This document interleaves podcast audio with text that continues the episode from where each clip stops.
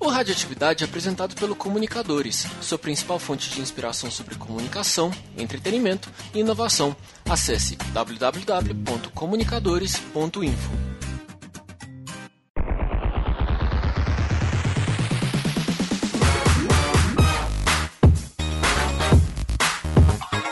Saudações, meus amigos! Sejam todos muito bem-vindos ao 24 Radioatividade. Depois de um mês da gente bater um papo e discutir polemicamente sobre Batman vs Superman. Estamos aqui de volta hoje para discutir sobre outro filme que está aí fazendo o maior sucesso ao redor do mundo. Capitão América Guerra Civil. Você fica de que lado? Do lado do Capitão América ou do lado do Homem de Ferro? Nós vamos discutir isso e outros detalhes sobre o filme no Radioatividade de hoje. E olha só quem vem participar com a gente. Felipe Risselli, tudo beleza com você? Tudo certo, e você, Rafael? Tudo tranquilo. Aline Franca, tudo bem? Tudo ótimo, e com você, Rafa? Saudades. Saudades, como vai Guarulhos? Vai frio. e falando com a gente diretamente de Maceió, temos Gustavo Gobi. Contra o tratado de Socorro, eu voto não. Que polêmica. tinha, que ter um, tinha que ter um dedo de política, né? Muito bem, hoje nós vamos discutir se você é a favor ou contra o Tratado de Sokovia. Você assina ou não assina? De que lado você fica? Esse é o nosso tema de hoje. Senhoras e senhores, vamos em frente porque a radioatividade está no ar.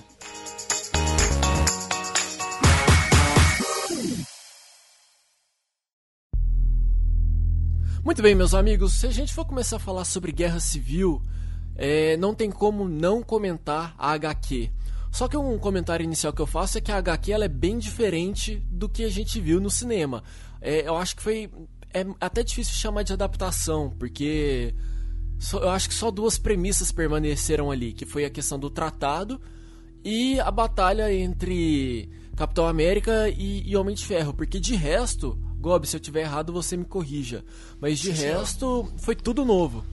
Sim, foi, foi basicamente tudo novo, né? O, o, o filme só roubou o nome mesmo, Guerra Civil, mas assim, deu logicamente uma repaginada, mostrou muito mais do lado do Capitão, afinal é o terceiro filme da trilogia do Capitão América, né? Então assim, foi teve muita coisa diferente, até porque a Marvel não pode usar todos os personagens que ela gostaria, né? Então, é, é assim, é uma adaptação, uma adaptação mesmo, sabe? Não, assim, não, é, eles pegaram a premissa e adaptaram pro universo da Marvel no cinema, pro contexto do, da trilogia do Capitão América. Então assim, foi bem bem, bem uma, uma, uma transição mesmo, sabe? Não foi não pegaram e pegaram a história e colocaram lá. Entendi. Aline, você gostou do filme? Você que também já leu a HQ? Curti pra caramba. Tipo, eu fiquei meio eu fiquei um pouco preocupada com os trailers, né, que eles mostraram bastante. Mas em questão assim do filme em si, eu achei um particularmente um dos melhores da Marvel. Inclusive hoje eu tô indo assistir de novo, mas realmente fiquei encantado com o filme. Daqui a Felipe pouco a gente discute mais. Felipe Risselli, você ficou extasiado no final de Batman vs Superman. Qual é a sua percepção sobre Guerra Civil? Olha só, Guerra Civil eu achei muito legal. É, eu acho que eu tô um pouco saturado só desse modelo de filme Marvel, mas não que seja não que seja ruim, é porque é tudo. tá tudo muito igual e aí tá me incomodando um pouco assim só. Mas eu achei muito bom. O Homem-Aranha é espetacular e, e a adaptação, como o Gobi falou, foi foi muito bem feita, assim, a mesma premissa e tal, eu acho que foi muito bem executada, assim, a Marvel tá de parabéns nesse, nisso daí. Eu tenho que confessar que quando eu assisti o filme pela primeira vez, eu achei tudo muito confuso. E ontem eu voltei no cinema para poder assistir novamente, e eu devo dizer que eu entendo porque que eu achei o filme confuso. Quando eu assisti na, na sexta-feira o filme, eu tinha tomado um certo remédio. E Ih, aí. uhum, remédio, sei. Aquele remédio. famoso remédio 51, né? Muito bom esse remédio. Remédio. Não, mas é. Eu, eu acho que eu tava, eu tava muito cansado, enfim, e acabei não prestando Tomou. muita atenção no filme. E Você ontem. Tomou um draminha de ir pro cinema, Rafael? Eu tomei. e. Mas assistindo o filme ontem, cara, eu vi que é um filme muito redondo, muito redondo mesmo. É, a primeira vez que eu assisti, eu achei que tinham ficado muitas pontas soltas. É, achei muito confuso porque também tem novos personagens é uma sequência muito agitada de, de acontecimentos logo no início para poder dar construir a base da, da guerra civil, uma guerra que não sei se acontece, né? Outra, outra polêmica que as pessoas estão discutindo. Mas eu gostei muito do filme e, e ontem eu, eu saí com uma sensação de satisfação melhor do que quando eu assisti Batman vs Superman. E olha que eu gostei muito de Batman vs Superman, viu? Você gostou mais? Não, eu não gostei mais. Eu falei que eu gostei Ah, muito, Sim. só que eu senti que Guerra Civil superou. Eu fiquei Opinião com essa sensação vocês. também. Eu realmente fiquei com essa sensação. Mas é porque eu, eu sempre esperei muito mais do- dos filmes da Marvel do que da DC, particularmente. Mas eu fiquei encantada com o filme do Batman também, tipo, porque fugiu um pouco daquela daquela história clássica que a gente tinha dos filmes da DC, né? Que era só Batman, Batman, e eles mudaram também um pouco do, da fórmula do filme. Mas em questão de, de produção mesmo, não tem como bater Marvel, né? E nesse filme realmente eles se superaram. Eu achei que foi bem mais produzido do que até Age of Ultron, né? Que é que às vezes mostra o Visão e tudo mais. É, e ficou mais claro do que nunca de que esse Capitão América não foi um Capitão América, né? Foi realmente um Vingadores 2.5. Tanto é que eu acho. Eu, eu queria fazer um cálculo depois de quantas vezes o Capitão América aparece e o Homem de Ferro também aparece. Porque assim, eu acho que é quase 50-50. É, eu achei bem equilibrado de todos os personagens em si, até do, do Pantera e do Homem-Aranha, que foram os dois novos que apareceram. Eu achei que ficou todo mundo muito equilibrado, ficou bem mesmo um- uns Vingadores. Gob, você tá muito caladinho. Isso não é um bom sinal. Não, você tinha falado do, do quesito que, assim, querendo ou não, é um Vingadores 2.5, e eu concordo, porque, pô, são todos os heróis e mais, né? Mas, assim, eu antes de ver a Guerra Civil, eu reassisti o Capitão América, o primeiro Vingador, e o Capitão América, o Soldado Invernal.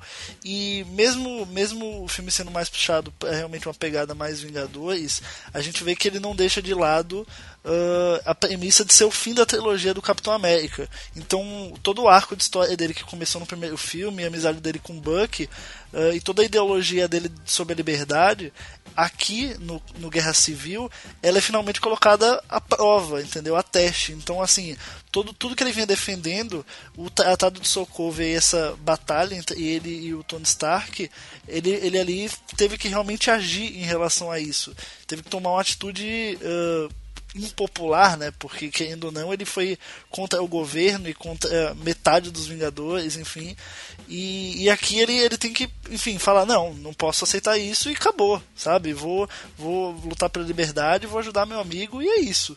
Então, assim, você vê o arco de história dele e do próprio Buck também se fechando com o fim de Guerra Civil. Outra coisa que, que é legal falar foi isso que você falou, né? De pegar o filme, os primeiros filmes do Capitão América e fechar a trilogia.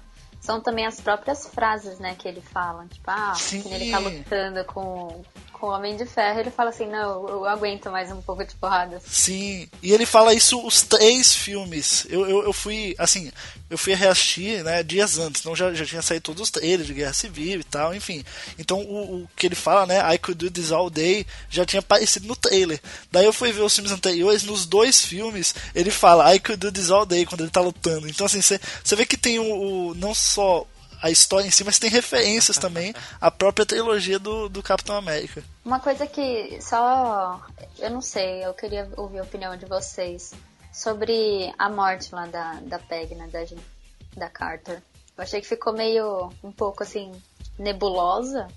Mas acho que também remete a essa, essa coisa de ser o último filme dele, né? Do, do Capitão América. Eu dei muita risada que na hora que o Capitão América deu o beijo lá na, na menina do, do Revenge, que eu sempre esqueço o nome dela. Na Sharon. Isso, a Sharon. Sharon Carter. Exatamente, a menina do Revenge. Aí o cara atrás de mim falou, porra, o cara pegou a tia e a sobrinha, tá de parabéns. Sim, E a eu gente- falei isso na hora também. A gente explodiu de dar risada no cinema na hora que o cara falou isso. Então, antes da gente começar a pontuar né, o, o que a gente gostou do filme, não gostou, as cenas, enfim, eu falar do Homem-Aranha, do Pantera Negra, a gente tem que lembrar que querendo ou não, o Capitão América Guerra Civil teve como a base os quadrinhos da Guerra Civil, que na Marvel foi um, um grande acontecimento aí, do, pô, tem, tem reflexo da Guerra Civil durante anos depois do, do lançamento da minissérie principal, que foi lá em 2006, 2007. Então, assim, o, o, o que justamente foi o, o mote da Guerra Civil dos quadrinhos, que é o que a gente vê é, no filme é justamente problemas com o governo, né? Que é justamente um, eles querem criar um, um ato de registro para que os super-heróis, as informações de super-heróis, fiquem na mão do governo.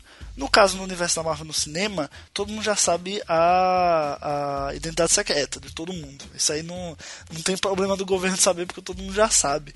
Né? Mas no quadrinho, não. Então, o ato de registro nos quadrinhos engloba também isso.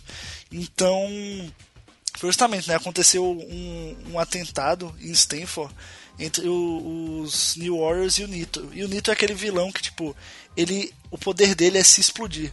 Eu nunca vi um, um vilão tão poder tão, tão retardado. Mas enfim, o poder dele é se explodir. E daí acontece um, uma batalha e ele se explode perto de um colégio que tinha 600 crianças. E daí é tipo, não, gente, a gente precisa fazer alguma coisa, sabe? Muita gente morreu, até a mãe de uma dessas crianças chega no, no Tony Stark dá um cuspão nele no meio da HQ. Uma coisa que a gente vê parecido no filme também, né? Que aparece a mãe de um garoto que, que morreu em Sokovia. E daí é justamente onde o, o, o Homem de Ferro é, levanta a bandeira do registro e o Capitão América ele vai contra e ele é a favor da liberdade, né? Como a origem do, do herói já diz. Uma coisa que eu reparei no início desse filme é que o Homem de Ferro, não sei se é por causa da Pepper, mas ele já tá num clima bem mais. Ele tá num tom diferente de todos os outros filmes que ele já participou. Ele tá meio deprê, você percebe que ele já tá ali numa fase meio para baixo.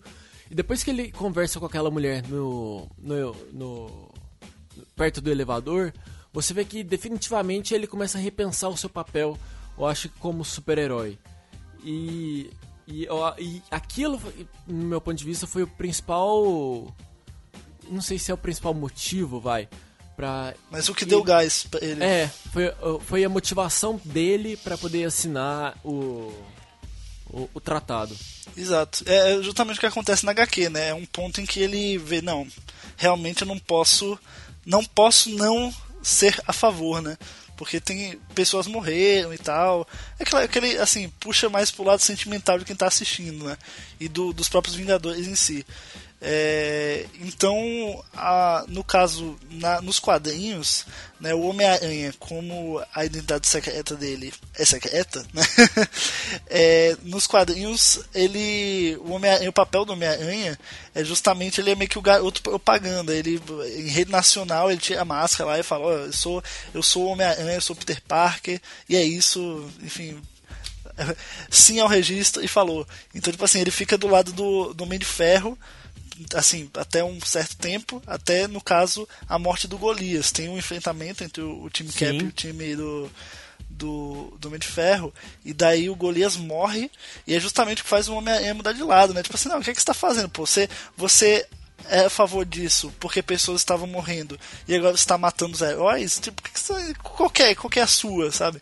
Então o Homem-Aranha foge e tal, eu, enche ele de porrada depois, o justiceiro acha ele num beco perdido, assim, todo esmurrado, leva pro, pro, pro time Cap e aí ele é acolhido e tudo mais.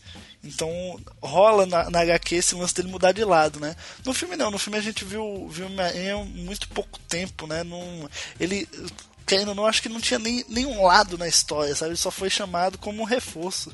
Mas aí que tá, essa questão de lado. Eu acho que o, todo, todo o, o, misticismo que rola em torno da HQ e rolou em torno do filme era de que você precisava escolher um lado.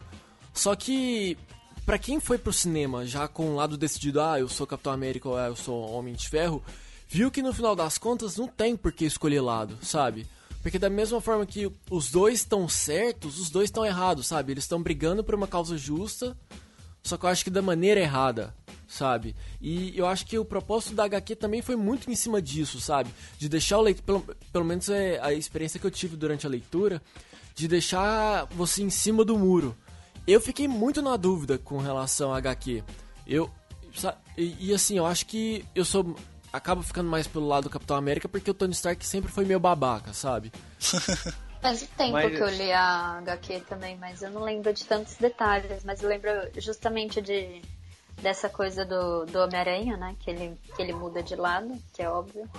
E outra coisa também que eu percebi era. Era que ao ler o HQ, você sentia que você estava dentro da guerra e você se sente mesmo obrigado a escolher um lado. Mesmo nas falas dos personagens, você fala assim, é, de fato, eu sou tal time, eu sou esse aqui. Fulano tá certo, não acredito que o outro tá, esteja certo também. Então, ao ler, você, eu lembro que eu, que eu senti essa obrigação de escolher um lado, apesar de reconhecer algumas ideias do, do Capitão América e de outros personagens também. Gob, você quer fechar alguma coisa de HQ? Porque eu acho que de HQ você tem mais propriedade para falar. Aí, que responsa. Então, eu acho justamente. Muito mais. justamente isso que o Rafa falou para mim, que assim, acima de tudo, nenhuma guerra vale a pena no final. Mesmo que você defenda um lado, defenda outro, no final das contas não vai valer porque vai acabar em destruição. Na HQ, a gente viu o pior das coisas acontecer. A gente viu muitos heróis sendo presos, é, sendo jogados na zona negativa, e no final o capitão tem que se render e o próprio capitão acaba morto, né, indo pro, pro tribunal. Então, assim, você vê que não vale a pena. Ele, ele defendeu o que ele acreditava com unhas e dentes, mas no final ele acabou morto. E o próprio Tony Stark também, assim, sabe? É, é meio como se fosse uma brochada geral. Você lutou por tanto tempo por uma coisa e no final você viu que, tipo, nem você estava certo, nem o outro estava certo, meio que não adiantou fazer nada daquilo. Então, é, é justamente isso.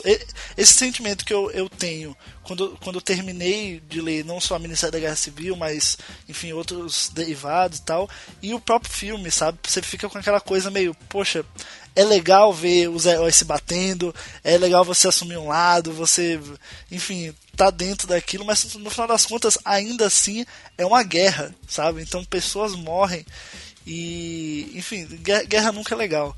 Então acho que fica, fica esse sentimento tanto no filme quanto na HQ pra mim.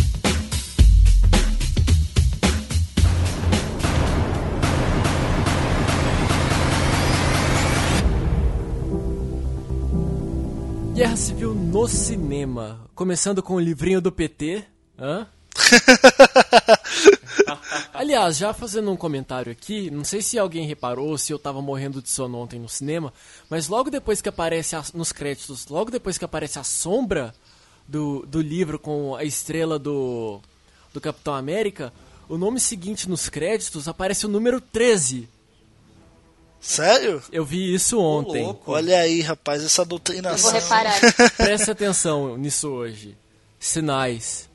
Não, e tem outra coisa, né? A Sharon Carter, ela é a agente 13 da SHIELD. Ah, então tá explicado. Olha aí, tá, gente, tudo tá se interliga. Viu só? Tudo se interliga, cara. Eu não sei porque que o Lula não apareceu no filme. Talvez ele esteja representado pelo símbolo da Hydra. Olha aí, não sei. Olha, péssima, olha você falando péssima. isso, Rafa, é muito polêmico. Eu acho bom cortar, é. porque né, tem pessoas que acham que o Lula é Shield. Vai dar treta. Para, né? é, vamos parar com isso. Cara, sobre guerra civil no cinema, uma coisa que eu achei interessante foi que eles construíram, eles construíram três momentos para poder amarrar a necessidade do Tratado de Sokovia. É, primeiro nós tivemos aquele, aquela, aquele quebra-pau na em Wakanda, é Wakanda, certo? Não. Não? É, é assim, o quebra-pau. É, é porque você não dá para definir. Nos quadrinhos a gente tem definido mais ou menos o que é o Wakanda. Mas no, nos cinemas é meio que já, tipo assim, é meio. Ainda não foi explicado por completo. Eu acho que o filme do, do Pantera Negra vai se aprofundar mais nisso. Então, tipo assim, a gente sabe que é na África. Sim. Mas, tipo assim, como. Se a África toda é considerada o reino de Wakanda, como é que funciona no cinema, a gente ainda não, não sabe. Não é, porque hora Mas que... no cinema é, no cinema é simplesmente a terra do vibrânio. É porque quando o eles que... mostram. É, quando.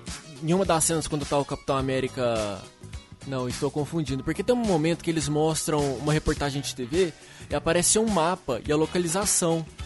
Entendeu? É no, é no centro da África. Então eu não sei se é o, o reino de Wakanda.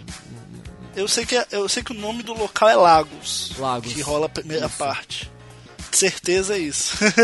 eu, quando, eu, quando eu reassistir, eu vou me atentar a isso pra ver se, se é Wakanda mesmo. Eu acho que era Nigéria.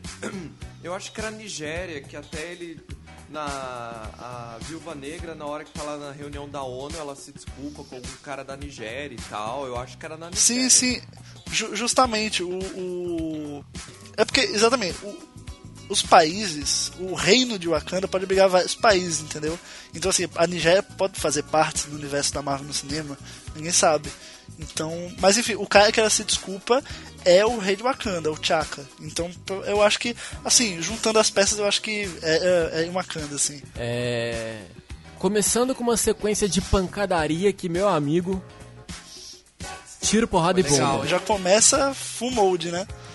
Viúva Negra dando uma surra, mas uma surra na galera, que meus amigos, eu acho que toda a reclamação que as pessoas fizeram por, é, em, em, Avengers 2 da questão do protagonismo, acho que eles deram uma oportunidade para ela mostrar que ela tá ali e ela vai botar pra vai botar o pau pra quebrar, sabe? Que ela mandou muito bem no filme, muito bem. Sim, pô, tem, tem umas sequências dela no meio de, uma, de umas feiras, assim, no centro da cidade, que cai, ela vai pulando assim, sim, mano. Ela sim. pula daqui pra ali, dá uma pirueta, cai, já sai do outro lado e puxa a arma do cara e aponta a arma pro meu irmão. É muito, é, é, muito dinâmico, sabe? É muito, muito bom. Eu já comecei a pirar a partir do momento que ela sobe na moto assim e, e larga a moto e começa a andar em cima dos carros. Sim, melhor cena, melhor cena. Que mulher. Então, aí entra a questão que eu fiquei um pouco confuso que, assim, mudou um pouco na minha percepção quando eu vi pela segunda vez, mas eu acho que um grande problema dos filmes da Marvel, eu acho que a gente pode trazer para principalmente agora para Guerra Civil, é a introdução de novos personagens. Como se chama aquele vilão, Gob? Esse que se é, é Eu queria comentar sobre isso também. Ele é o Ossos Cruzados. Ele é um, é um grande vilão do, do Capitão América. E eu queria falar justamente por causa disso, porque, cara, eles, esse filme, ele, um ponto negativo dele é que ele gastou vilão à toa. pra mim, assim, cara, o Ossos Cruzados é morto em tipo 10 minutos de filme que é um, é um herói legendário, assim, no, nos quadrinhos do Capitão América.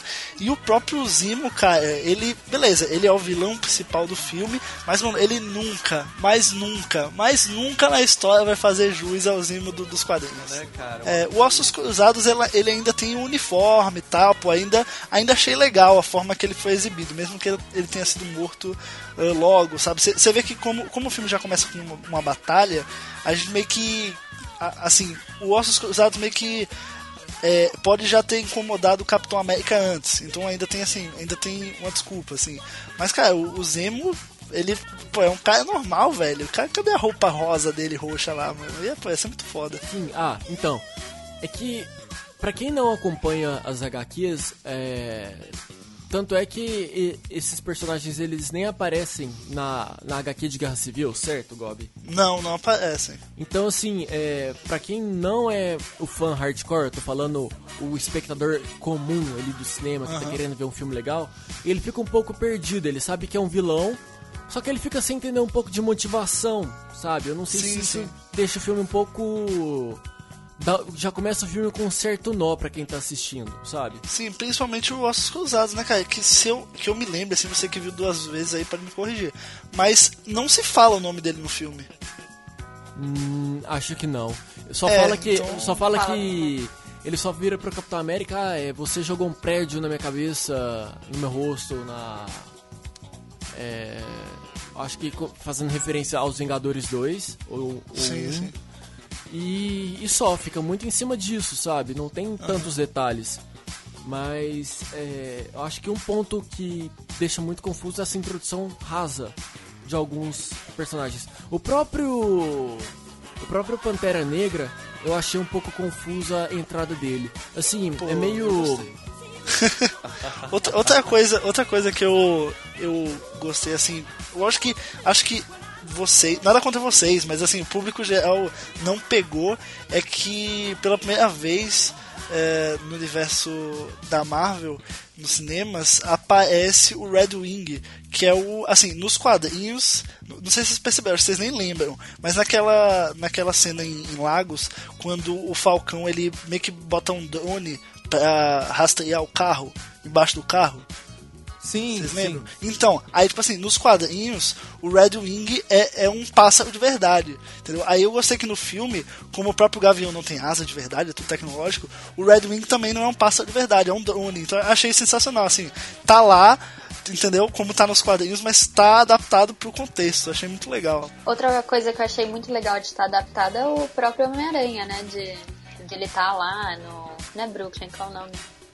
É Queens. No Queens, exato, num condomínio vertical, a tia ser mais nova, ele ser um moleque de 16 anos que pega as coisas do lixo e, e monta, tipo, ser meio do yourself. Mas eu, eu curti bastante. Ele tá muito mais ligado nessa, nesse contemporâneo, né? Tipo, ah, nos seus tios avós, os pais dele serem mais novos, blá blá blá. Tipo, eu curti, curti isso bastante.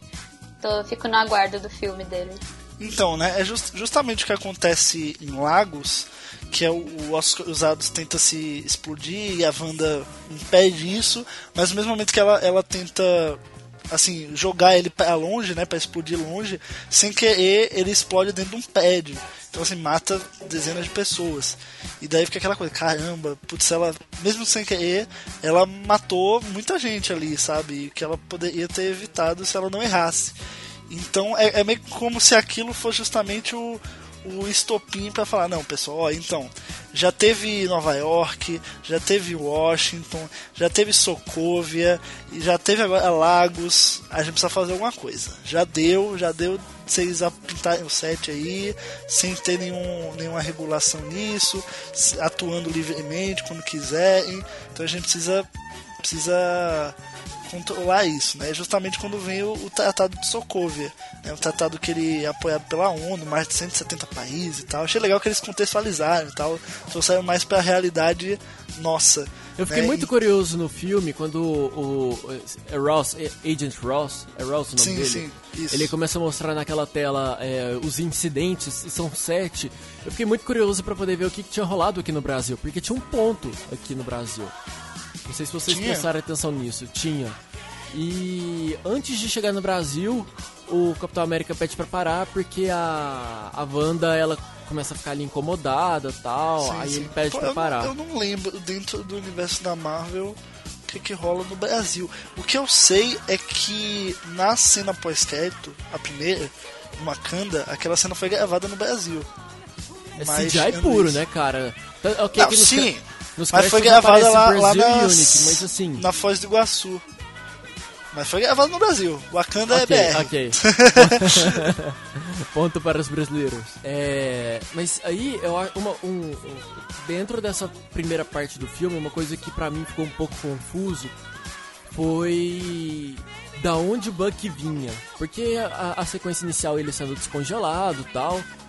Só que eu, um grande erro meu foi não ter assistido o Soldado Invernal antes de ver o. Você não viu, assim, nunca, não, ever? não fiz uma maratona. Mas assim, nunca viu nem quando tava Já, no já, já assisti, só que eu não lembro Ah, sim. o, o- o- como ele terminou, entendeu? Eu lembro que tem a batalha do Capitão América com ele lá num, num dirigível, num avião, em alguma porra coisa voando. Sim, sim. Mas, assistindo pela segunda vez, eu, acho, eu gostei muito da amarração que o, que o filme começa a fazer. Aí entra um ponto que eu vou comentar mais posteriormente. Mas é, o filme tem um puta de um plot twist. Ele começa a jogar ali as sementinhas logo na primeira, nas primeiras cenas pra você, daquela, do acidente do carro, tal. Sim. Cria aquele E você não percebe, Você né, não cara? percebe. Tipo, as peças estão lá, mas você não, não junta elas naturalmente. No final você vai. Caraca, a, repro- maluco! a reprodução da. da. Da, da, do, do- da infância. Infância, assim, né? De quando o Tony Stark era jovem, ele despedindo do- dos pais dele e tal.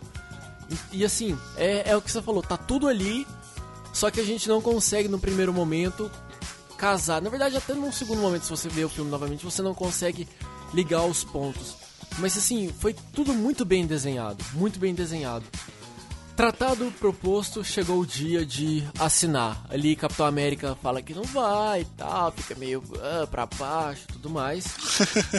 Viúva Negra chega lá na Fazendo de ONU, difícil. se fazendo de difícil.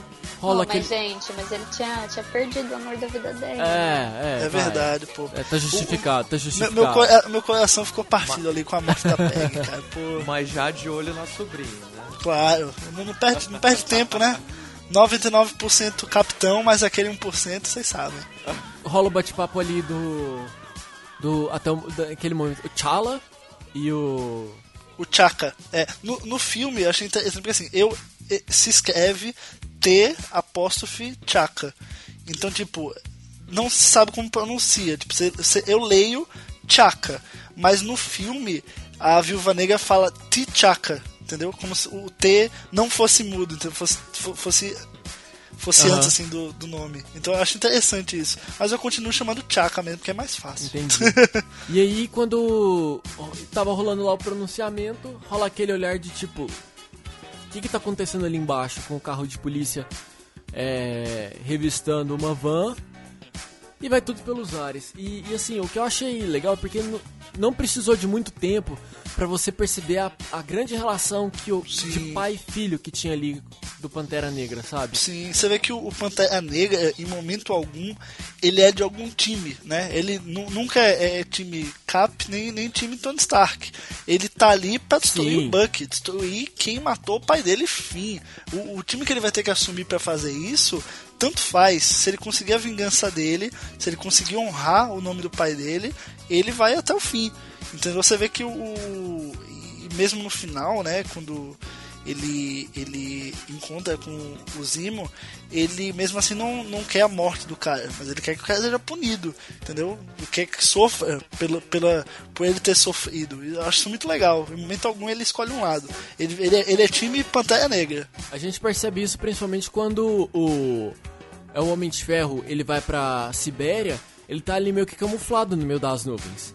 Ele não tava preso lá sim, naquela. Sim, exato. Ele tava na dele. É. Só, dele, só olhando, só, só na moita. Ele é o isentão. Exato, ele é o isentão. e depois que rola todo esse atentado, a Viúva Negra tenta ali segurar ele, falar: Não, você não vai fazer justiça pelas suas, com as suas próprias mãos. Ele levanta e. Foda-se todo mundo, eu vou. Eu vou vingar a morte do meu pai. E aí a gente já entra naquela cena inicial em que o Capitão América começa a rastrear o Buck lá na cozinha e tal, né? É, na cozinha do apartamento. E aí começa umas outra sequência de luta muito foda do filme. Sim, muito foda. Sim. Bem executada, uh, muito bem executada. Exato. Porque o, o atentado na ONU, né? O, o que é divulgado é que é o soldado invernal que fez aquilo. Então todas as atenções se voltam de novo pro Buck, que até o momento estava bom, né? E vivendo a vida dele, normal, enfim, de boinha. E daí todas as atenções se voltam para ele de novo. E aí o capitão vai atrás dele para ajudar ele. Ele sabe que, que não foi o Buck Isso. que fez aquilo. E o Buck fala que não foi também. Então, mas claro, vão atrás dele para acabar com ele. Daí o Capitão Mas América. O, o próprio Capitão América, na primeira conversa, ele já fica com receio. Você lembra quem eu sou, sabe? Sim, ele, ele ah, quer. Você não, ele quer ter você certeza. Não leu isso no que, museu tal. Ele quer ter certeza que o Buck tá, não tá convertido. Né? E aí entra aquela cena de pancadaria muito foda. E quando você pensa que a cena vai acabar, entra Pantera Negra. Sim, Pá! cara. Mano, no telhado. que sensacional. O uniforme do Pantera Negra, os movimentos do Pantera Negra, cara. Meu Deus do céu. É muito bom, cara. Aquela, aquela unha, unha de gato, mano. Meu Deus do céu. Muito sensacional. Uma, uma coisa que eu fiquei sempre quando ele pulava, assim, eu, eu ficava aquela cena do Deadpool que ele fala assim, nossa, ele vai, ele vai pousar que nem herói. o Homem-Aranha fala uma coisa dessas na, na sequência do aeroporto. Ah, minha aterrissagem não foi tão legal tal. Eu falei, olha, deve ter alguma menção ali pro. referência a Deadpool.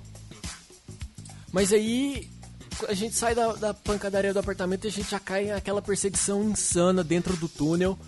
Que, enfim, é de tirar o fôlego, porque. Cara, a cena do Buck pegando a moto Sim, cara, sensacional, meu Tira, Deus do céu. Tiram, eles tiram a trilha sonora e só ficam. Mano, é incrível. na moto, cara. Ficou muito bom, muito bom. E, e, essa cena pra mim, cara, foi, foi um deleite. Porque eu, como, como fã do Capitão América, então assim, pra mim, a trindade da Marvel não é Homem de Ferro, Capitão América e Thor. Pra mim, a trindade da Marvel é Capitão América, Bucky e o Falcão, entendeu? Então, mano, aquela cena, os três, o, um, o Pantera Negra correndo atrás do Bucky, o Capitão correndo atrás do Pantera Negra e o Falcão correndo atrás de todo mundo, foi sensacional, cara. Além, além da ação em si, só dos três estarem lá brigando, pra mim foi sensacional. Sim, e, e quando o Falcão chega, eu não sei se é o Falcão ou se é o o Road chega e fala, ah, agora vocês são criminosos, é Road, coisa é o assim. Se você for reparar, não adianta, cara. Toda vez que eles estão juntos, rola destruição, rola, como Visão disse, rola catástrofe, sabe? Exato. E, e o capitão ficou do lado do Buck, que até o momento ali se achava que Sim. ele é o, o, assassino, o cara que explodiu a ONU. Então, pô, o capitão do lado dele, o capitão é criminoso também. O, o, mas o Capitão América ele, ele tem esse lado, né, de amigão, de se aproximar das pessoas, acreditar nelas. Então, ele deu um voto de confiança ali no, no grande amigo dele, né, e foi um voto certeiro. Então, o, o Buck, ele é levado pelo pelo governo, assim como, assim como o Capitão América, só que o Buck vai, vai preso, no caso, né? E daí, quem está lá para interrogar o Buck? Lá o Zimo infiltrado. O que eu achei muito legal, porque você vê que o, o embora ele não seja muito parecido com os quadrinhos, você vê que o Zimo é um cara que ele tem o ideal dele e ele arquitetou muito bem a jogada dele. Além dele, dele criar a briga, a guerra civil em si, né, ele também se infiltrou dentro do, do governo para conseguir chegar onde ele chegou.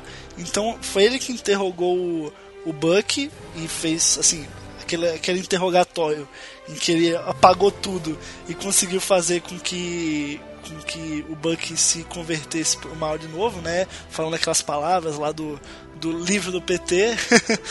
e, e, daí, cara, ele transformou o Buck sem ninguém ver ele fazer isso.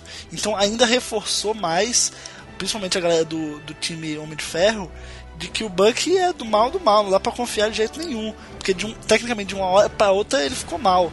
Mas, então Sim. você vê que o Zema foi muito esperto nesse. E como nesse é que momento. você explica isso, né? Que você consegue converter Sim, uma pessoa apenas falando um código secreto, né? Sim. Como se fosse uma senha. É. O, o que eu achei legal da, da, das palavras que, que o Zema fala pro Buck se converter, uma delas é Homecoming que é o subtítulo do próximo filme do, do, Super, do, do Spider-Man, né? Exatamente. Eu achei, pô, cara, Homecoming, a, a pista já tava aí, a gente nem sabia. Mas aí, é, o o Zimo, ele faz, ele arquiteta todo aquele plano de mandar uma correspondência é, com uma bomba, sei lá, eletromagnética, sei lá, é algo do tipo, poder assim cortar a eletricidade é meio, meio, vai, vamos, vamos confessar que é meio zoado, né? Não, é, tinha que Cort... acontecer alguma coisa pra energia cair. Sim, então sim, é, sim. Tem, tem que ter, entendeu? Não dava, é, pra, ele, não dava pra ele ah. apertar o interruptor. Eu acho que okay. o problema era o timing ser tão perfeito assim, né? Porra, né? Timing, ah, recebeu exatamente na hora que ele tava interrogando o cara. Tipo, porra, aí... Isso. Mas tirando isso. E aí, com, com ele. Com ele. Dark Side durante essa, essa sequência, entra mais um momento de pancadaria do caramba no filme. Sim, incrível, cara, né, cara? Sério. E, e o... o bom é que. O bom é que ninguém tá pronto para aquilo. Né? Então, tipo, o, o, Tony Stark tá sem a roupa dele, ele só tem aquele negócio no, no relógio, né? Que transforma no, na mão uh, robótica e tal, mas, tipo, ninguém tá pronto. E sai todo mundo atrás do Buck. O Buck foge. O próprio, o próprio T'Challa também tá sem a roupa, sabe? Então é uma luta bem informal, digamos assim. Sim. E aí, Capitão América consegue sair do, do prédio junto com ele. E o Buck entrando no. Cara, aquela sequência do. aquela cena do helicóptero com as hélices mano, passando. Fantástico, cara. né, mano? Tipo, não, sem brincadeira. E, teve, teve, um momento que a hélice vem na direção da câmera que você até dá uma baixada, que é tudo tão rápido. sim, é tudo tão sim. rápido que você fala, putz, sabe? E você, você vê como o Steve Rogers é bodybuilder, né, cara? Meu Deus do céu, a força que ele faz ali pra puxar. Sessão de crossfit ali. é corre, pula, né? É, então. Segura uns helicópteros ali de leve. E aí o, o helicóptero cai na água, mostra justamente o, o Buck batendo a cabeça na no para-brisa ali do helicóptero, ou seja, mostrando que ele vai voltar ao normal. E aí rola o bate-papo entre ele, o Falcão e o. O. E o Capitão América, explicando o que rolou no dia 16 de março Não, de, de, 91. de dezembro. Dezembro. 16 de dezembro de 1991. E ali o filme dá mais uma vez uma, um- uma cutucada pro plot que até então ninguém tava dando muita moral, sabe? Sim, É, ju- é justamente quando o Buck fala que ele não foi o único soldado invernal, né? Que é um Sim. plano maior, ele foi, foi só parte do, do experimento da ida que ele estava sendo usado ali, mas que ele não é ele não é o único, não é especial por causa disso. Então o cara que, que fez o atentado não é ele porque existem outros soldados invernais, só que ninguém sabe, né? Só a própria organização, a mídia, o- os, os americanos não sabem disso. E ali fica claro meio que o primeiro arco, né? Não existem outros soldados invernais e o Zimo vai tentar chegar lá. É, e é justamente nesse ponto, né? Que o Capitão América pergunta, ah, mas e aí, o que, que ele te perguntou, o que, que vocês conversaram? E o. E ele fala, não, é. Ele, ele me perguntou sobre os outros soldados invernais, aí aparece aquele flashback de uma pancadaria lá na Sibéria Sim, sim.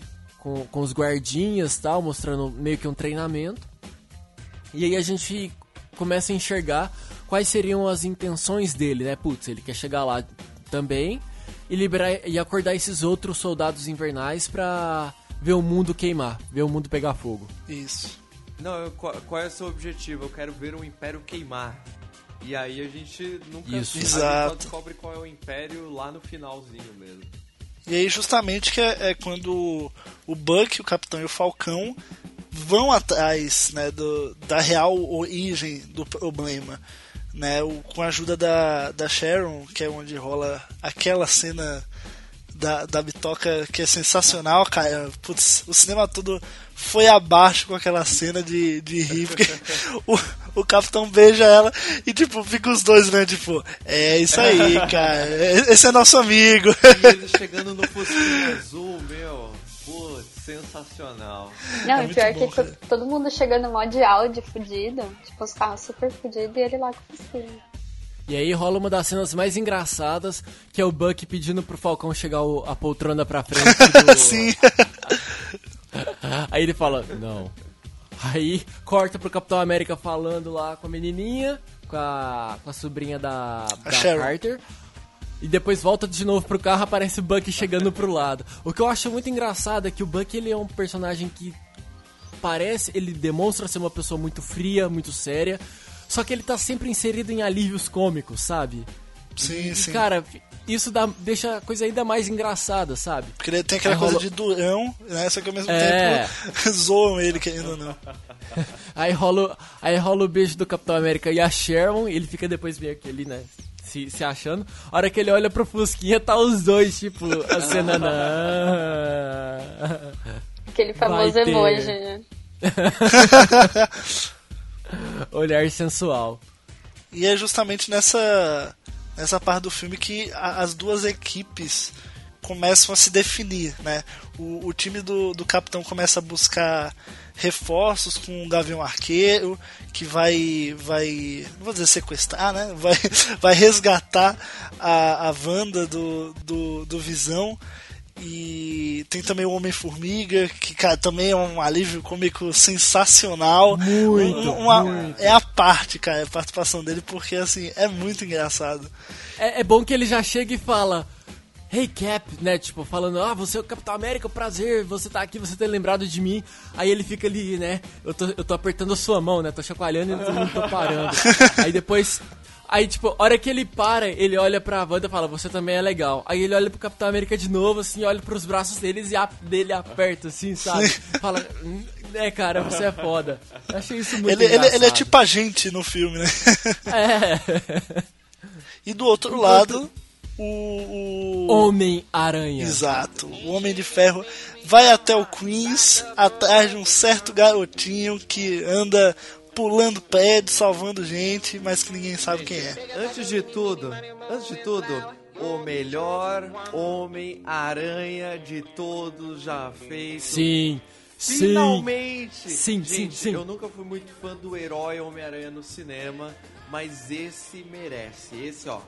Tá de parabéns. Ele, cara, ele tá no tom de humor, ele tá no tom de jovialidade, ele tá, ele tá mandando muito bem, cara, muito bem. E assim, foi um filme Capitão América e, e Homem de Ferro e Bucky e Homem-Aranha, porque assim, se eu não me engano, ele ganhou muito destaque no filme. E foi um destaque muito justo, muito certeiro, porque não ficou enrolação e não foi tudo muito rápido. Acho que foi uma introdução justa do personagem no, no universo, Não- cara. Sério. Não foi exagerada, não foi, não foi, foi muito pouco, foi no tom certo, foi tudo perfeito com Homem-Aranha, eu acho, cara. Foi muito justo. Eu, eu posso ser um pouco do contra, que rap- só rapidinho, assim, vocês falaram assim, o, o- esse Homem-Aranha é o melhor Homem-Aranha já feito, assim, eu, assim, eu acho que ele pode vir a se tornar, tem tudo pra isso, inclusive, porque agora tem também a Marvel Studios ajudando. Porém, acho que assim, devido à curta participação dele, acho que ainda, ainda não pode falar isso. Ele, ele é um Homem-Aranha excelente, mas o melhor acho que tem que ter pelo menos um filme dele pra gente ver como é que ele vai se desenvolver com história própria e tal, pra gente poder chegar na conclusão, entendeu? Mas assim, eu, eu achei ele excelente. Acho que só, acho que só falta ter o filme mesmo pra eu po- poder confirmar isso de, de braços abertos, entendeu? Mas ainda estou um pouco conservador em relação a isso. E Gob, É de que- acordo com as cenas pós-créditos, não vai demorar muito, né? Não, é, não, o filme. Ano que vem já. É, já tem uma porrada de coisas oficiais do filme. Não, não vai. Não vai demorar muito não. Aline? Oi, não, eu ia falar que, tipo, realmente o melhor Homem-Aranha, porque a gente ficou meio decepcionado, né, com o Andrew Garfield sendo, sendo o Homem-Aranha. Ah, não, Sim. não fiquei, gente. Eu não É porque consigo. não, é porque é porque quem, quem lê HQ fala que é o, o Andrew Garfield foi muito fiel, muito fiel. Sim. Mas pra quem tá só no cinema, o Tobey Maguire mandou muito bem, muito bem. Então, eu gosto dos dois, cara. Eu, assim. Não, não sei se, nem se eu tenho. Eu acho que eu prefiro o Tom Maguire porque ele tá mais na minha infância. Mas eu gosto tanto dos dois porque o, o, o Andrew Garfield, como Homem-Aranha, ele, você vê que ele é mais ousadia e alegria, como deve ser. E os efeitos também estão melhores porque o filme é mais recente e tal. Então, é, assim, eu, eu sou muito. Eu gosto dos dois. E também gostei do, do Tom Holland. Então, assim, eu, sou aquele cara que não consegue muito desgostar das coisas que vem dos quadrinhos, porque realmente, pra mim, qualquer Homem-Aranha vai ser pelo menos bom pra mim. Eu acho que o importante agora é a gente esquecer Tobey Maguire e esquecer Andrew Garfield, porque é um novo Homem-Aranha Sim. e é o Homem-Aranha que está inserido no universo da Marvel. Exato, exato. Então, cara, esquece o que passou. Vamos focar agora. O que passou não vai mudar, sabe? Vamos esquecer as comparações. Vamos torcer pro moleque mandar bem, assim como ele mandou muito bem nesse filme. E aí, depois que o, o- o Homem de Ferro re- recruta e ele entra pra pancadaria ali da, da sequência do Só, aeroporto. só rapidinho, Rafa, vou, vou só fazer um adendo chamado Tia May, que mulher. Não precisou falar do tio Ben. Não, precisou Não, nada, essa é. Porra, ainda bem, né? A gente, igual o Batman, vai introduzir 72 vezes. E, e aí a gente chega na sequência do aeroporto, que a gente já tinha visto nos trailers e tal. Mas, cara, o Homem-Aranha dá uma surra, mas uma surra no Falcão, no Capitão América e no Bucky. Que, cara, ele. Ele tá mandando muito bem. Sim, e ele faz, cara, a melhor referência de Star Wars que já feita Lá no próprio cinema e fica melhor do que até no próprio Star Wars. Porque, porque assim, o, o, o Homem-Formiga fica gigante, né? Pela primeira vez a gente vê ele gigante. Pela primeira vez ele se vê gigante, porque ele falou que nunca tinha tentado aquilo na real, a não ser em laboratório. Então, tipo, ele fica gigante. E o- o Nesse momento o Homem de Ferro fala. O Homem de Ferro, o Homem-Aranha fala assim: Não, vocês já viram aquele filme antigo chamado Império Contra-Ataca? Aí daí eu já fiquei. Quantos anos, quantos anos ele tem? Né? Não, e daí eu já fiquei, caraca, gostei da referência. Daí ele foi lá, mano, e imitou o filme, do mesmo jeito que o Luke pega a nave e, e bota uma, uma corda ao redor das pernas do, do, do AT-AT pra ele cair no início do Império Contra-Ataca. O Homem-Aranha faz a mesma coisa, cara. Coloca a teia ao redor do Homem-Formiga pra fazer ele Sim, cair, sim, cara. sim. É sensacional, mano. É incrível essa cena. É muito bom E- mesmo. Uma coisa que eu achei legal foi que os trailers eles pouparam o Homem-Aranha dessas, dessas, dessas sequências e cenas que, que nós vimos nos trailers não tinham o Homem-Aranha e a mesma cena no filme tinha. Então inseriram ele depois justamente para não estragar a surpresa. quando você vê lá o Team Cap e depois aparece o Team é, Homem de Ferro, é, nos trailers não tem o Homem-Aranha. E no filme tem. Então, assim, eu achei que foi uma boa sacada para poder segurar a surpresa ali, sabe? O, o, o, o Homem-Formiga, cara, a hora que ele fica gigante, ele fica muito engraçado. Ele fica parecendo que tá chapadão. O Visão passa, meu Deus, alguém, alguma coisa entrou em mim. E ele fica meio slow motion, né? Só ficou, só ficou faltando um Megazord aparecer pra lutar contra ele ali, né? e, aí, mais, e, e aí, mais uma vez, nós temos aquela, aquela, aquele gancho que eu comentei no início, Cara, eles estão juntos, eles se esquecem de tudo e destroem tudo. É. Tudo. O aeroporto, cara, avião, carro.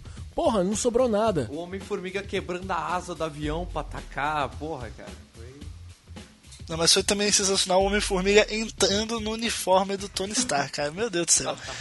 Foi incrível. Maravilhosa. Sim, cara, muito bom, muito bom. Gente, e o Homem, e aí, enquanto... E o, o Homem-Aranha lutando contra o, o, Falcão e o Buck dentro do aeroporto? Sim, ele, mandou muito bem. Muito Sim, ele, ele segura o braço do Buck e fala, caraca, seu braço é de metal, que maneiro, velho. Quando a gente luta, a gente não, não costuma conversar muito. Ele, ah, my bad.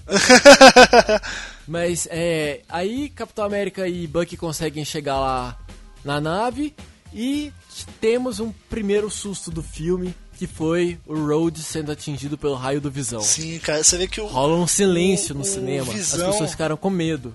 Você vê que o, o, Visão, a gente tem a ideia dele meio máquina, meio homem, e a gente já começa a ter no filme da Guerra Civil esse lance do interesse amoroso dele com a Wanda, né?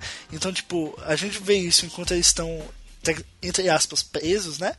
E, e, a gente vê isso na cena do aeroporto, porque ele vai ajudar ela e na hora que pedem ajuda dele, ele nem tá ligando, sabe? Ele só quer só quer ajudar ela mesmo e tal. E daí falam: Não, Visão, faz alguma coisa. Aí ele não faz nada. Visão, por favor, cara, oh, se liga aí, panaca.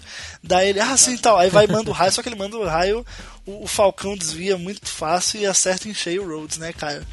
Deixou, e, deixou o Rhodes olímpico ali. E, é, nossa, sacanagem isso. É. Mas aí, a, esse momento do filme eu achei que também conseguiu tirar o fôlego de todo mundo que tava assistindo. Porque na hora que ele começa a cair, some a trilha sonora. Você só escuta o. Sim. E dentro da, da, da máscara, do capacete dele lá, as coisas virando tal. Aí vem o, o Falcão e o Capitão América. O, o Falcão e o Homem Homem de Ferro tentando salvar ele de repente você só escuta um tum. E ele gritando, Rhodes! Pum! Aí dá, pô. Sim. Aí, cara, eu achei. Ó... Eu achei que o, o, ponto do filme que ia deixar o, o Homem de Ferro putaço ia ser tipo Buck matando o Rhodes, algo do tipo. E durante todo o filme eu esperei alguém morrer. Sei vocês. Mas eu passei o filme esperando. Cara, alguém vai morrer agora. Eu esperei. Vai, alguém eu, vai morrer eu achei... agora. eu, eu achei que ele iria morrer. Tanto é que a hora que o, o, o Tony tira a, a parte da frente, assim, da, do capacete dele, você vê que o nariz dele tá sangrando. Eu falei, sim, então já era. Só que aí nesse mesmo momento ele já pergunta lá, ah, sinais vitais e tal. Então sim. já já dá uma segurada ali. Eu achei que uma possível morte do Rhodes ali ia deixar o o Tony Stark putaço, sabe? E, e, porra, foi algo muito pior que isso, né? Não teve morte de, de pessoas no filme dentro da, da Guerra Civil, mas teve, teve a morte do Howard Stark que pro Tony é muito mais forte, né? É, mas, mas, mas até, até aquele momento ele não sabia. Sim. Só que eu acho que. Mas eu acho que ele também. Ele ficou puto naquele momento. Tanto é que ele Sim, acerta também. o o, o Falcão. Sim, não, ele tava, lógico que ele tava puto, mas assim, acho que. Eu não entendo as pessoas que, que deram risada nessa hora, sabe? Não, é, tava cara... muito tenso o clima pra. É, não, e a galera riu, velho. Eu falei, putz. Até nisso, porra, calma.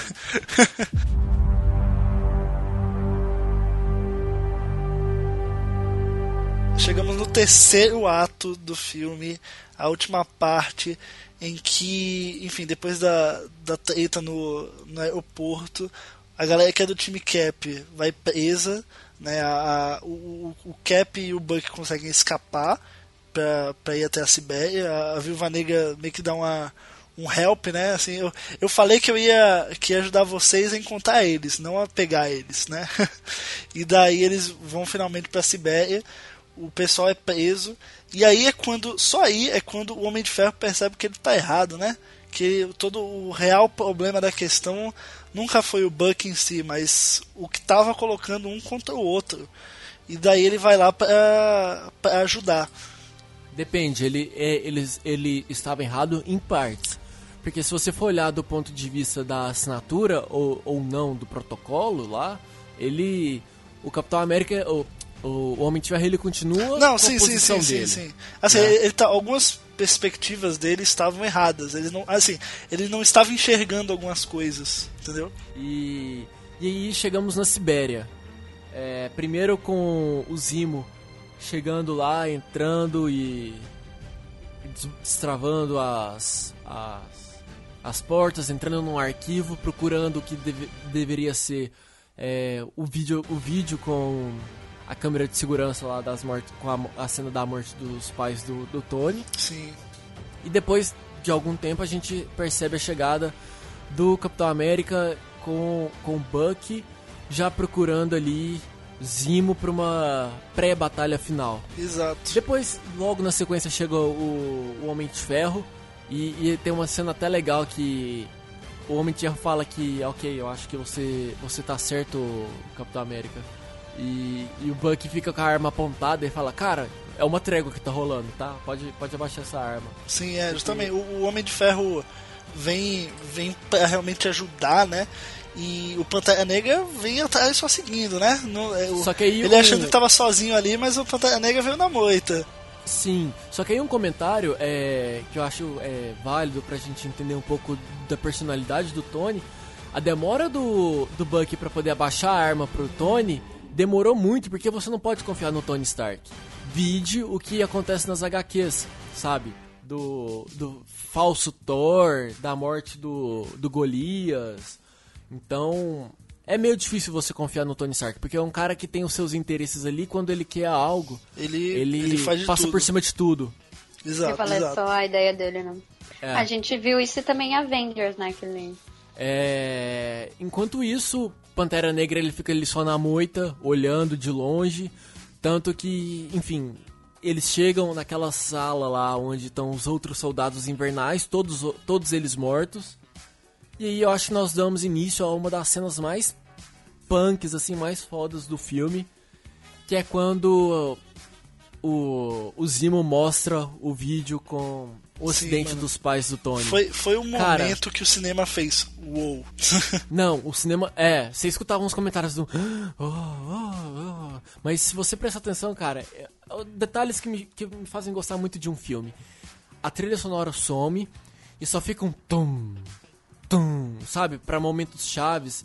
E quando você vê o olhar do Tony percebendo, eu conheço, eu conheço essa cena, eu conheço esse carro, esse lugar, que você começa a ligar os pontos. E a hora que você lembra que o Buck que causou aquele acidente, você fala, mano, Sim. Mano, aí foi um verdadeiro plot twist, sabe? Daquele que você fica arrepiado e você fala, Foi um cara! momento de explodir Mano. cérebro. E foi, e foi o momento do filme em que eu mais. Meu, meu lado mais Team Cap ficou abalado, sabe? Falei, caraca.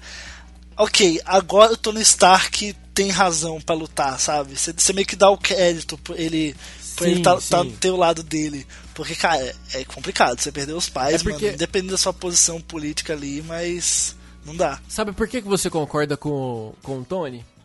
Porque você viu muito antes isso acontecer com o T'Challa. Sim, Sabe? verdade. É uma, é uma reprodução de momentos com perspectivas diferentes, sabe? Tanto é que depois você descobre que o mesmo aconteceu com o Zimo. É tudo. A base da guerra civil é- se chama vingança, cara. Não é nem a questão do tratado em si, da pancadaria, de gente inocente morrer.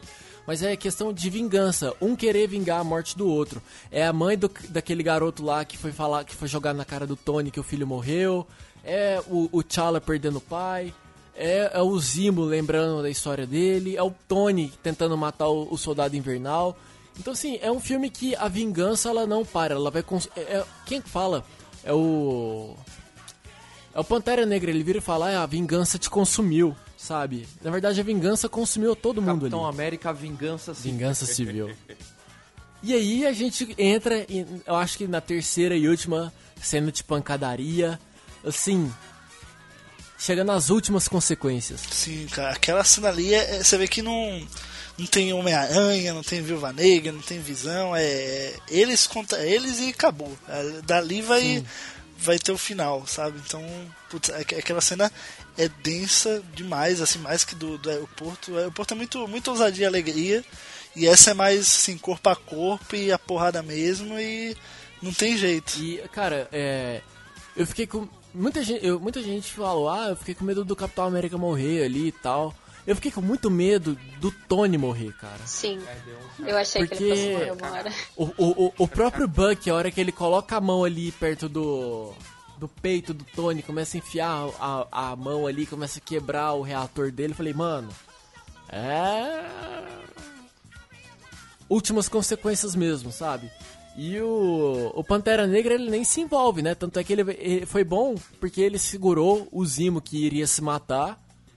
Mas ele falou assim: não, agora vamos, é meio que vamos fazer a vingança do jeito certo, sabe? Você vai preso e você vai acertar suas contas aqui primeiro. Alô, o Phil e a Aline que estão calados aí. Ai, vocês estão falando com tanta propriedade que tá bonito, né? Ah, é verdade. É verdade. Aham. Não, não, mas esse final foi muito bem elaborado. Tipo, Pantera Negra foi resolver as questões dele mesmo. E foda-se os outros. E aí começou a porrada de verdade. Que aí tava todo mundo com sangue quente ali. E aí foi lindo a cena final. Lindo, lindo, lindo a cena final. E aí virava o jogo. O Capitão América tava pra, pra finalizar a luta. Depois o Homem de Ferro virou e tava pra finalizar a luta. E aí, meu, foi muito bom, muito bom mesmo. O jogo virou várias vezes. Aquela hora que deu aquela parada com o Homem de Ferro tacando aquela energia no escudo do Capitão América. Foi lindo, lindo. É, e essa cena, cara, na, na luta dos dois, né? O, o, o Homem de Ferro disparando o, o raio pelo, pelas mãos e o Tony defendendo com o escudo, cara, é a referência direta às HQs. Sim, e, mano, você sim. vê que no- na hora a cena fica até em câmera lenta, cara. É, muito, é aquela cena que, tipo, o cinema todo olha e faz, uou, cara. Teve gente que aplaudiu na minha sessão, sabe? Pô, foi muito, muito Foi boa. bem. Ah, não, esse negócio de, de, de bater palma no meio do cinema eu acho meu tosco. Ah, mano, é a pré-estreia, velho. Só tinha os fãs gordo granudo lá. Você não acha que ia bater palma? Ah, eu assisti aqui em São Paulo, não era. Mas só tinha também, só tinha galera fã e todo mundo ficou bem em silêncio, só ficava assim. Ah, nossa, caramba. Ah, mas, ah, mas É, não vou, não vou, não vou julgar o, o sentimento do cara que ele é fã e ficou esperando por isso muito tempo. obrigado. Mas. Ok, desculpa, Bob. Mas assim, é. Eu fiquei com muito medo ali também. É. Quando o, o Capitão América ele pega o, o escudo dele e ele parece que vai enfiar no pescoço, atravessar o pescoço do Tony, cara. Eu falei, mano, para! E aí, uma coisa que eu achei bem legal foi que assim.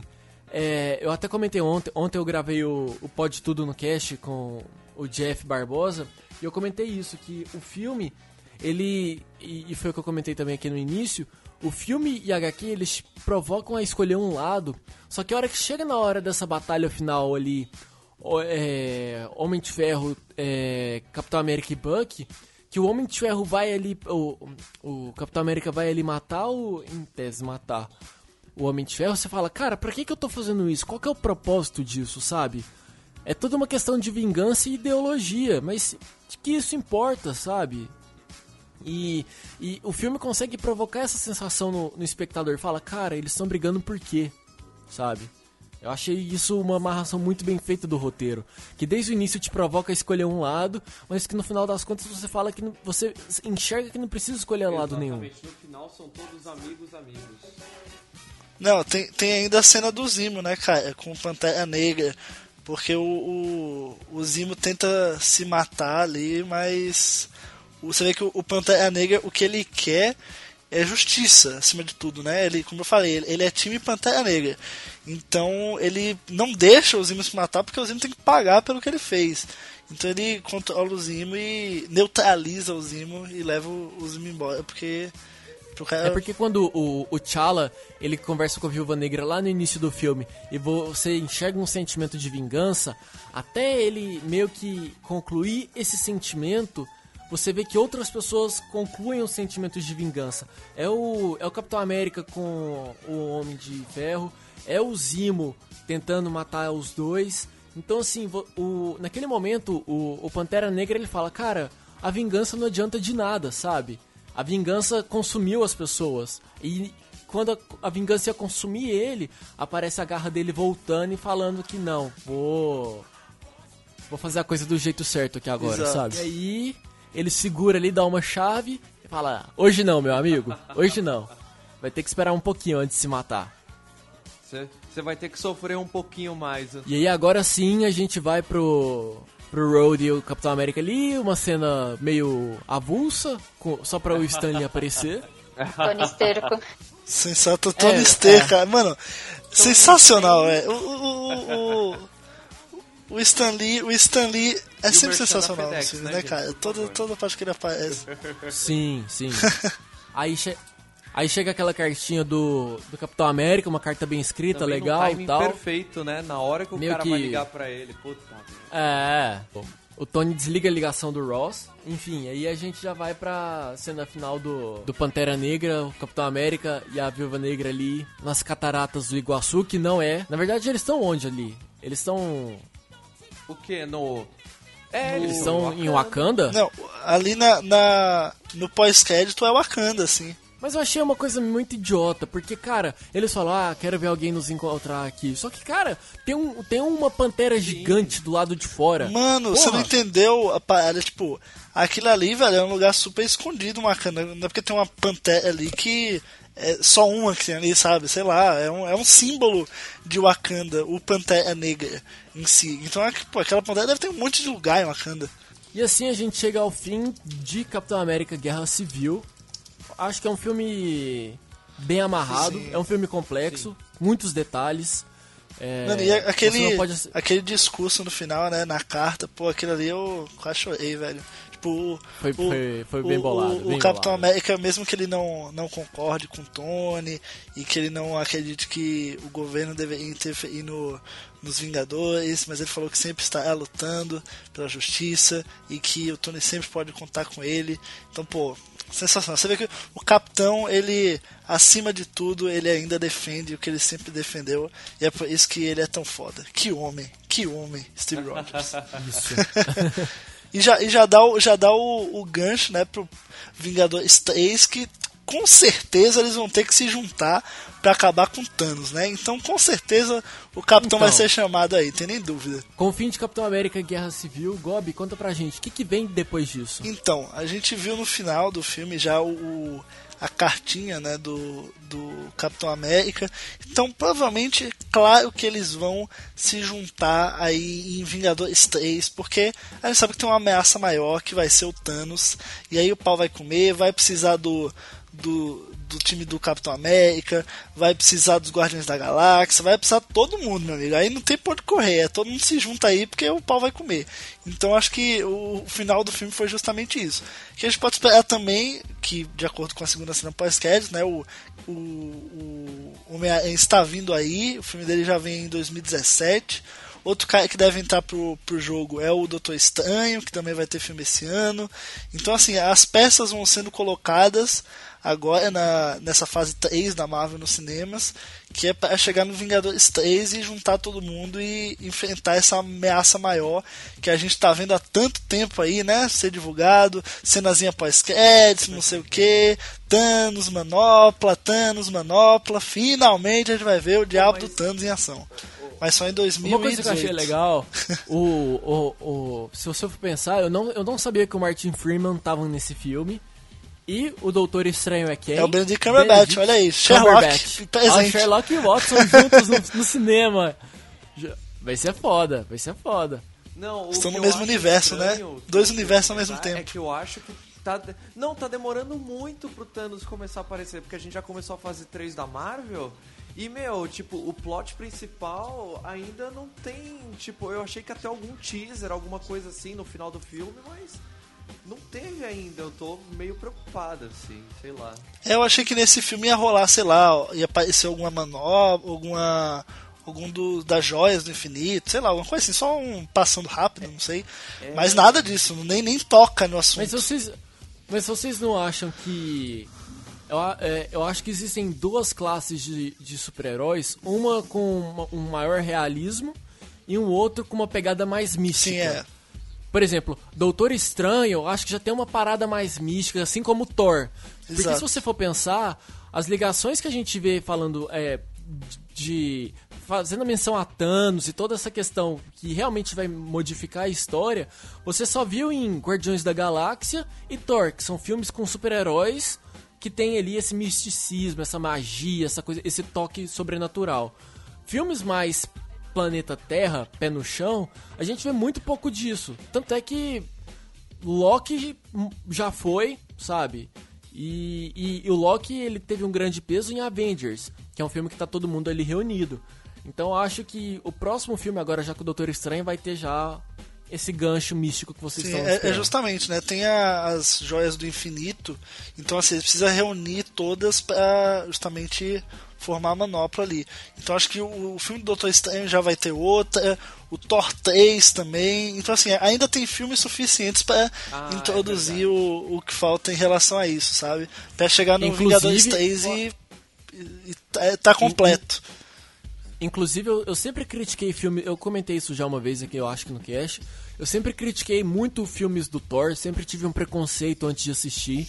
E quando fiz a maratona antes de Avengers 2, eu vi que são filmes bons e filmes extremamente importantes para o universo. Ah, eles Sim, são filmes certeza. importantes pro universo. Agora eu não sei se eles são bons. Eu também sou igual você. São, são bons. Eu acho bons, bons, eu acho, cara. O filme, até o filme do e Thor eu, eu gosto, cara. Não posso falar nada. E eu tô com uma, e eu tô com uma, uma puta expectativa pro Ragnarok, porque assim, filmes do Thor são filmes que mexem nesse universo do Thanos, nesse universo cósmico, da, sabe? É verdade, é, é verdade.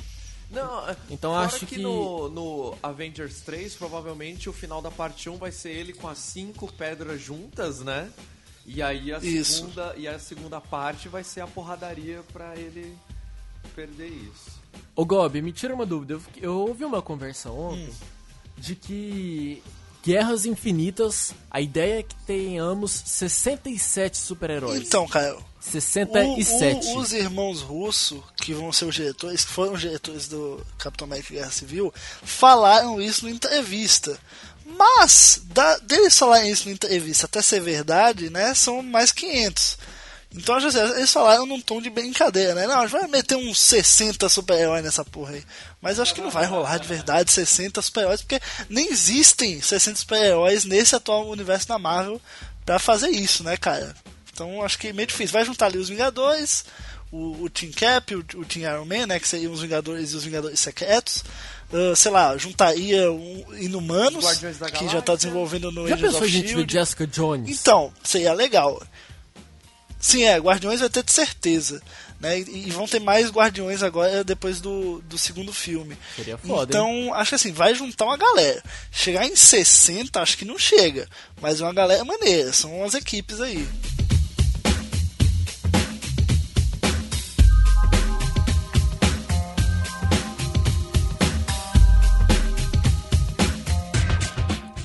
Muito bem, comentários finais Gustavo Gomes sobre Homem de Ferro, Homem... Opa! Eita, gente, que Homem de Ferro? Homem de Ferro 4. Capitão América Guerra Civil. Olha, então, eu acho que eu, eu entrei no cinema Team Cap, saí do cinema ainda, mesmo que toda a guerra e tal, saí também Team Cap. Acho que, como eu falei, os vilões do Capitão foram meio deturpados e mal utilizados, mas assim, dentro do filme funcionou. Eu até chego a admitir aqui que o Lex Luthor do Batman vs Superman, que é muito diferente dos quadrinhos, né? Ele, eu gostei muito mais dele do que do Zemo, que também é muito diferente dos quadrinhos. Então, assim, é questão de você saber uh, adaptar bem, né? P pode ficar diferente? Pode, mas faça ele que seja legal. Achei que o Zemo ficou legal? Achei, mas poderia ter sido melhor. Uh, minha nota final pro filme é 8 de 10 e para mim é sim o melhor filme de super-herói até hoje, entre Marvel e DC. Mas eu acho que assim, ele pode ser facilmente superado por um Vingadores 3 e acho que vai ser, com certeza. Então, espero que venha logo. Uh, putz, ainda tem Esquadrão Suicida esse ano. Tem X-Men mês que vem. Ou oh, esse mês já, meu Deus do céu. Esse mês tem X-Men. Uh, em agosto tem Esquadrão Suicida. Meu Deus, é muito filme. só, só digo uma coisa: manda mais. Aline Franca, seus comentários sobre o filme. É, olha, se for pra dar uma nota que nem o Goblin daria, eu acho que eu daria 9. Pra mim foi realmente um filme que me surpreendeu em diversos aspectos. E fico no aguardo dos próximos filmes da Marvel, né? Temos muitos filmes aí pra serem lançados e muito dinheiro pra ser gasto no cinema ainda. Não, e o dinheiro que eles vão ganhar, né? É, tem isso também. Felipe Risselli, seus comentários Opa. sobre o filme. Também nota 9, eu acho uma nota justa. Não acho o melhor filme da Marvel, tipo, não foi a mesma sensação de Vingadores 1, nem lascando, mas é um ótimo filme. É, adorei ver o novo Homem-Aranha, adorei ver já alguns super-heróis juntos e, e, lutando e tendo conflitos entre eles. E que venham, venham os próximos filmes da fase 3 da Marvel. Eu gostei muito do filme, é, eu precisei assistir duas vezes. Vou desconsiderar a primeira vez que eu estava consideravelmente dopado, com sono. Mas é, é, um filme, é um bom filme, é um filme redondo, bem redondo, é, complexo. É, acho que segue a linha do Soldado Invernal, que é um filme também com muita política. Só que esse é política e pancadaria, e pancadarias boas. É, quem gosta de tiro, porrada e bomba vai gostar do filme. E eu acho que o filme também ali acaba ganhando uma nota 8. É, apesar dele ter também algumas semelhanças ali com Batman vs Superman, por exemplo, é, questões de motivações do Zimo e do, e do Lex, sabe? É, ok que não são motivações iguais, mas são personagens que eles têm um papel semelhante na história.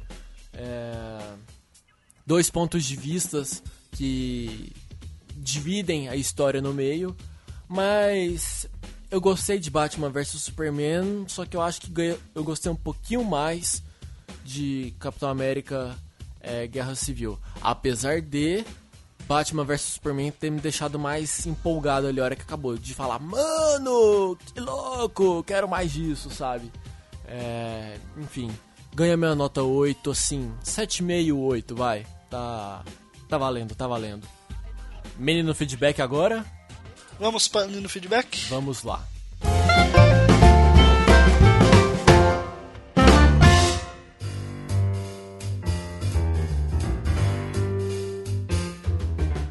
Recados da semana, Felipe Risselli. Beleza, vamos lá. Só, pra, só lembrando, para quem quiser entrar em contato conosco, estamos lá no Twitter, no arroba Radioatividade, manda um reply lá pra gente, ou manda um e-mail pra gente no contato arroba radioatividade.org. Se vocês quiserem ouvir os nossos episódios, eles estão saindo agora no comunicadores.info, mas eles também estão no radioatividade.org. E não se esqueçam de assinar o feed para vocês receberem os episódios automaticamente. Isto mesmo. Temos milhões de abraços para mandar no episódio de hoje. E vamos lá aos abraços. Abraço pro Jean Prado e Rafael Silva, que tiveram presentes com a gente no Aê! último episódio, que foi muito legal a gravação. Sensacional. Bia Kunze, obrigado Bia Kunze, que viu lá a arte do nosso último episódio e, e falou que o dinossaurinho do Chrome devia ser o novo logo da Anatel e falou que ia ouvir o programa também. Estamos aguardando feedback, Bia, muito obrigado mesmo. E também aqui o Marco Queiroz, a Windari Lee lá do Twitter, que também perguntou quem é que ia participar de, do programa essa semana, tá interagindo bastante Sensacional. Muito obrigado. Ao Petrus Davi, ao João Kleber, João Kleber respondendo os tweets do Rádio Atividade. Sim. Sim, aquele João Kleber do João... Para Para Para. Eu tô fazendo uma campanha no Twitter, já, já, já estou em contato diretamente com o João Kleber mas eu tô fazendo uma campanha no Twitter com a hashtag Vem João Kleber para ser o nosso entrevistado aqui no Radioatividade. Participe você também. Coloca a hashtag Vem João Kleber. Isso, pro João Kleber gravar aqui com a gente, com a turma do Radioatividade. Seria muito legal, muito legal. Também um abraço aí para Pamela Camilo, ao Felipe Grigoli, ao Johnny George, a Stephanie Fonseca, Patrícia Panza, ao Jeff Barbosa e ao Dimitri Hebert isto. E temos um recadinho do nosso amigo Fabinho do Chiclete Radioativo. Ele fala o seguinte: se implementasse a franquia de internet na minha casa, a prioridade seria contratar o primeiro gato net que aparecesse e dane-se tudo. Que é isso? Denúncia! Denúncia! Ô, louco, fera. Gente, não. Ó, louco, bicho! não pode fazer isso, viu, Fabinho? Não pode. Anatel, a Anatel suspendeu no dia seguinte, né, da gravação. Isso. Mas vamos, nós temos que aguardar os próximos episódios porque nunca sabemos o que, que essa galera Exatamente. vai fazer. A, famo a, fam a, famosa ideia de Jerico, sabe? Exatamente. Então a gente tem que ficar de olho para ver se realmente como é que vai ser isso daí. Então só para relembrar, se você quiser falar com a gente, você pode mandar um tweet ali para arroba o radioatividade, mandar um e-mail também pra gente para contato arroba radioatividade.org Nossos episódios são publicados lá no radioatividade.org, mas também você pode acompanhar os nossos episódios com um conteúdo bem legal do Comunicadores no comunicadores.info. Nós pedimos para que você assine ali o feed do nosso, do nosso podcast para que você receba todos os episódios sempre automaticamente na mão, no seu bolso. Porque a gente vai fazer companhia para você em qualquer lugar, seja no ônibus, na cozinha, no banheiro. Opa. Epa! Ô oh, louco, né? No, cami no caminho pro voz. trabalho, na volta para casa, na Sim. viagem pra praia, enfim. Rádio... Onde for. Exatamente. Então é isso, meus amigos. Um beijo, um abraço e até o próximo episódio do Rádio Atividade. Até, valeu, tchau, tchau. Valeu, gente. Tchau, tchau. Até mais.